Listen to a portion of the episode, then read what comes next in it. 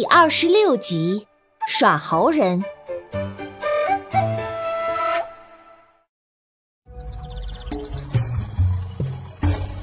Hello，大家好，我是你们喜欢的安娜妈咪。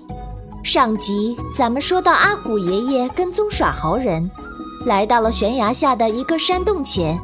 此时满舅正带着两姐妹样样的往山上走。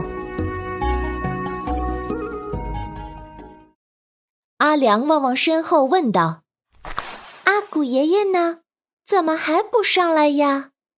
满舅说：“阿古爷爷去松林里采药，一会儿就上来了。”当当在路上乱窜，似乎有些不耐烦了。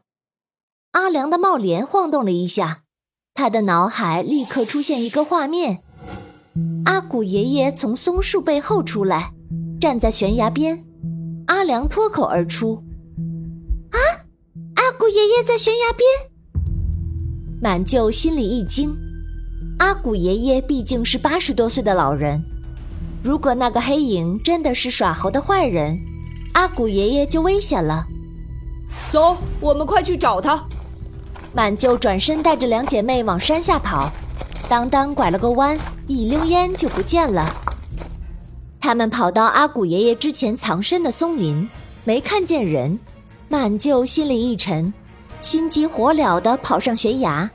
一阵山风吹来，碎叶和落花洒了一地。阿古爷爷去哪儿了呢？阿良左看右看找不到，当当趴在地上嗅嗅，便往悬崖下冲。满舅发现了一条小路，上面有人刚走过的痕迹，便跟阿良说。阿良，你带妹妹先回去，我去找阿古爷爷。不，我们要跟舅舅一起去。快听话！满舅说：“下面太危险了，还可能有毒蛇，小孩子不能去。”嗯，不怕，我们长大了。阿妹说。满舅摸摸阿妹的头，笑了，说：“呵呵，你是长大了，但还是不能去。”阿良就带着妹妹在这里等我吧，不要走远了。阿良想了想，点点头，目送着满舅消失在悬崖小路上。满舅是在山里长大的年轻人，走这种路并不难，很快就到了悬崖边。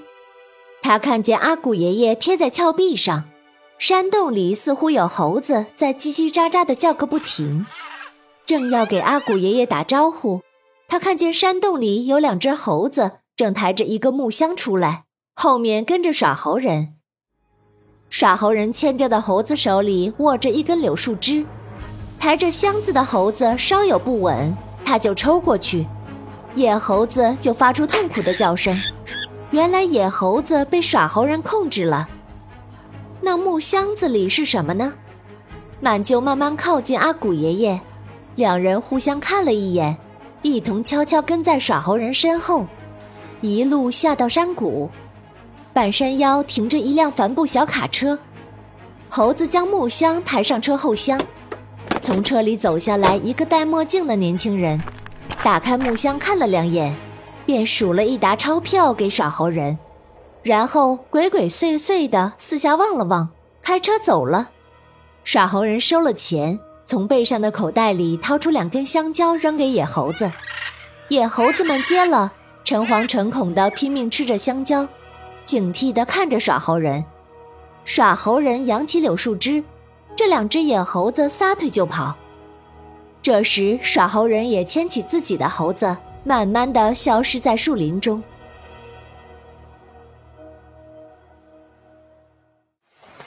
箱子里究竟是什么？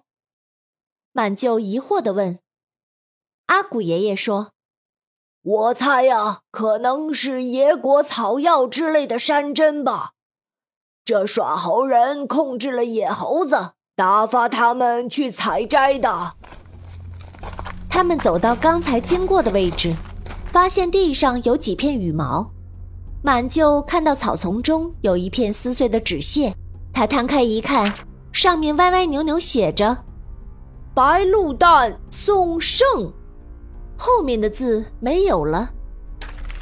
哎，圣！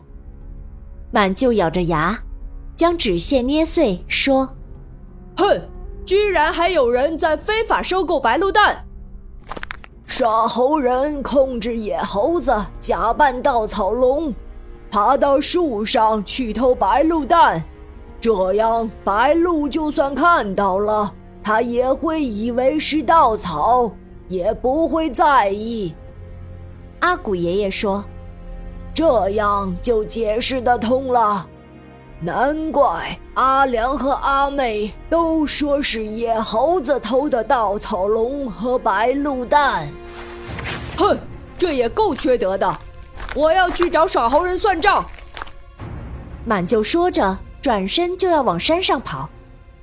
你别急，阿古爷爷拦住了满舅，说：“打蛇要打七寸，你现在去找耍猴人有什么证据？再说，如果不是有人要买，耍猴人偷了白鹿蛋卖给谁去？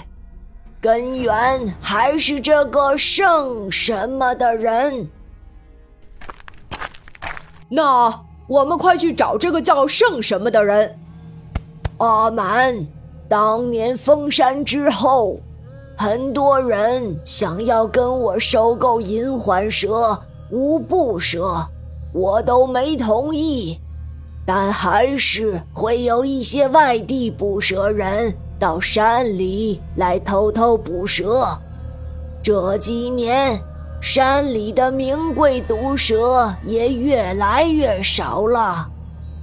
只要有人买，就会有人偷猎，难呐！那难道我们就不管了吗？过几年可能连白鹭都没有了，这里就真的只剩下松树了。过几年，恐怕连松树都被砍光喽。阿古爷爷苦笑着，从怀里摸出竹烟袋来，点上，猛吸了一口。哎，我记得前年的时候，祠堂背后的一棵大樟树都被人偷走了。那么大一棵树，居然都能被偷走。连老祖宗都对不住，那可是老太公当年种下的，有五百年了。你说说，这缺德人吧，真是黑心到祖宗的东西都敢偷啊！满舅摸着后脑勺，思索着：圣圣什么呢？是人名？还是地名。走吧，阿满，我们明天就去找耍猴人。阿古爷爷把烟杆一收，似乎想到了什么，起身就走。小朋友们，阿古爷爷是不是发现了什么？难道他已经知道纸屑上的“圣”字是什么意思了吗？欢迎你继续收听下集哟。